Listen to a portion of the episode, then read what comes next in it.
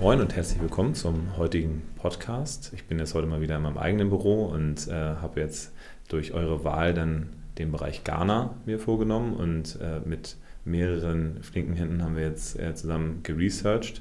Und zwar unter anderem, äh, Daniel war ja selber schon mal in Ghana, der hat dann seinen eigenen Interview nochmal gehabt. Ich habe dann auch die Jungs von Maibu ja in dem einen Interview gehabt und äh, davon schon ein paar Impulse gehabt. Aber vielleicht für euch dann auch schon mal ein, zwei Eckdaten. Und zwar ist es so, dass äh, Ghana ungefähr 28 Millionen Einwohner aktuell hat, eines der am frühesten befreiten ähm, Länder in Afrika ist, also 1957 von Großbritannien unabhängig geworden, hat eine äh, relativ geringe Analphabetenrate für ähm, afrikanische Verhältnisse mit 25 Prozent ungefähr. Da ist es auch ungefähr gleich auf zwischen Männern und Frauen. Das heißt, ähm, da gehen auch gleich viele äh, Jungen und Mädchen zur Schule ungefähr. So weiterführende Schule ist es dann wieder ein Tickchen mehr in Richtung äh, Männer, die da äh, weiterführende Schulen besuchen.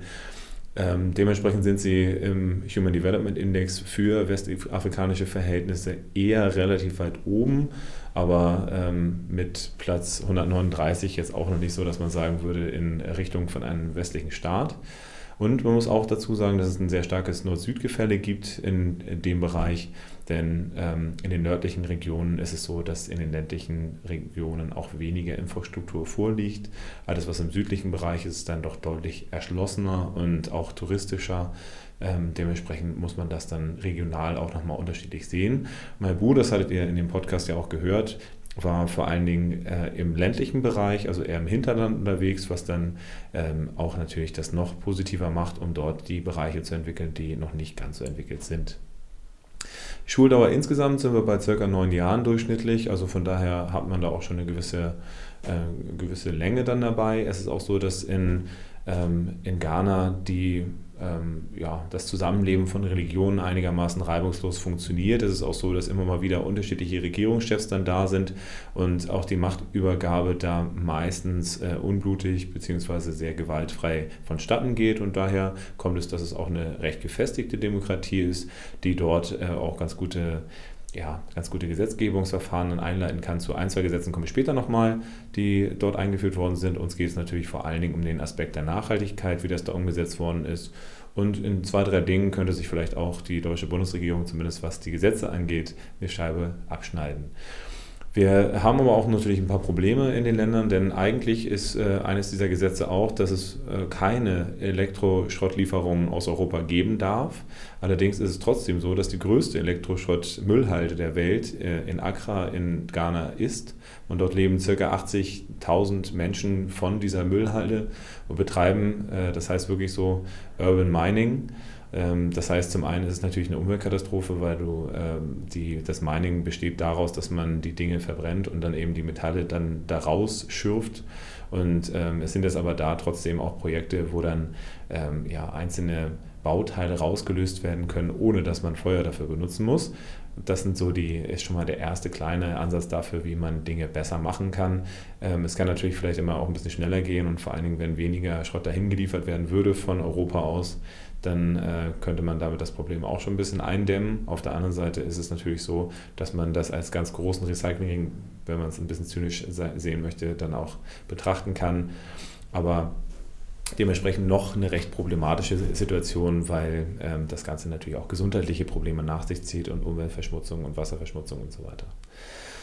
Weiteres großes Problem ist äh, die Abhängigkeit von Gold- und Kakao-Exporten, die als Rohstoff äh, sehr stark vom Welthandel auch abhängig sind. Und äh, das kann dann auch dazu führen, dass es sehr große Schwankungen in den, ähm, ja, in den Gelderflüssen auch hervorrufen kann. Und ähm, zusätzlich ist es natürlich auch so, dass Kakao, und das hatte ich in dem einen oder anderen Vortrag auch schon gesagt, immer ähm, ja auch den Anklang von Kinderarbeit dann auch hat. Ähm, wie stark das dann vermieden werden kann, ist die zweite Geschichte. Und bei Gold muss man eben auch dazu sagen, da haben wir einen Großkonzern, der dahinter steckt mit äh, Anglo Gold Ashanti, also einer der größten Minenbetreiber der Welt, zweitgrößter zumindest nach aktuellem Stand. Ähm, die haben zwar ähm, auf dem Blatt Papier ganz gute Werte, was ähm, ESG-Durchsetzung angeht, also sind zum Beispiel deutlich besser als die Deutsche Bank und äh, Commerzbank, aber gut, das ist vielleicht auch kein Maßstab. Nur äh, es ist halt so, dass da immer auch wieder dann ähm, der Vorwurf aufkommt, dass Kinderarbeit Vorschrift geleistet wird, dass dann äh, Umwelt ähm, ja, Rahmenbedingungen nicht eingehalten werden, vor allen Dingen eben in Ghana. Und das ist durchaus nicht ganz unproblematisch. Deswegen äh, wird ja auch immer gesagt, dass man Gold eigentlich nicht nachhaltig traden kann, weil man nie so richtig nachvollziehen kann, wo kommt denn dieses Gold wirklich her. Und das ist in Ghana mit Sicherheit auch keine Ausnahme dabei. Wir haben aber auch sehr, sehr gute Entwicklungen. Ähm, es ist auch so, dass mittlerweile Erdöl in Ghana gefunden worden ist. Und äh, jetzt hatten die von vornherein dann den Ansatz gehabt, dass sie vermeiden wollten, dass darum ein Krieg entbrennt, bürgerkriegsartige Zustände erzeugt werden. Und deswegen haben die sich äh, ein System ausgedacht, was dem norwegischen Staatsfonds ange ähm, orientiert ist. Und zwar ist es so, dass 30 Prozent des Geldes dann angelegt wird für die Bürger und ähm, es ist zusätzlich so, dass 70 Prozent, also der Rest, dann für entwicklungsfördernde Projekte eingesetzt werden soll, für Bildung und Infrastruktur.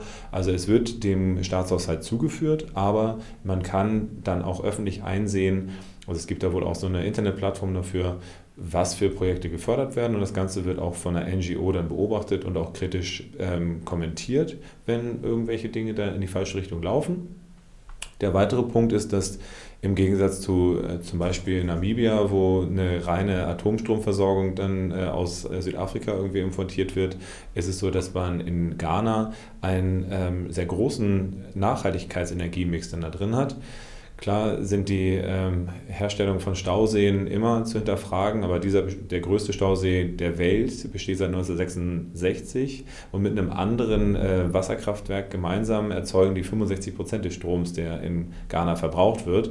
Also von daher kann sich da vielleicht auch sogar Deutschland noch eine Scheibe abschneiden. Vielleicht sollen wir jetzt keine Stauseen jetzt äh, in der Größenordnung in Deutschland anlegen, aber zumindest die Idee, dass man das immer weiter vorantreibt, sollte halt da sein. Ähm, weitere schöne Projekte sind die Sachen, die ich jetzt auch selber schon äh, zweimal erwähnt habe. Einmal der Bereich des, diese Kabelgranulatoren, die dann dafür sorgen können, dass man äh, sich das Recycling für die, äh, den Elektroschrott irgendwo noch weiter nach vorne bringen kann, dass es eben ohne Gesundheitsschädigung passiert.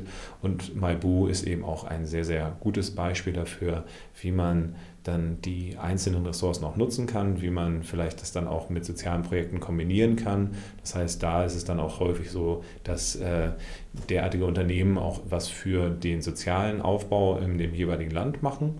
Und ähm, das sind doch Dinge, die uns Hoffnung machen.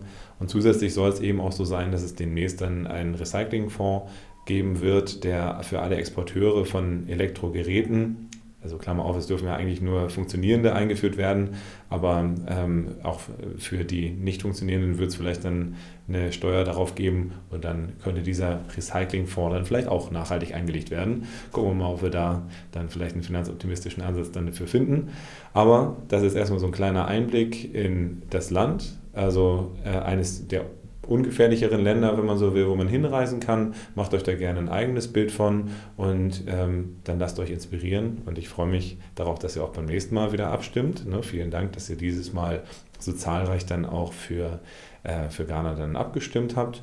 Und ich bin auch immer offen für Vorschläge. Also auf äh, meiner Facebook-Seite könnt ihr dann mir auch äh, eine Nachricht schicken, was ihr gerne für neue Themen haben möchtet. Ihr könnt mir natürlich auch gerne unter info.finanzoptimist.com schreiben ähm, oder besucht mich sonst auf meinem YouTube-Channel, der jetzt ja mit den ganzen Interviews gefüllt wird. Ich freue mich, wenn ihr mir Feedback dazu gebt, damit wir noch weiter besser werden können. Und lieben Gruß aus Frankfurt. Bis demnächst.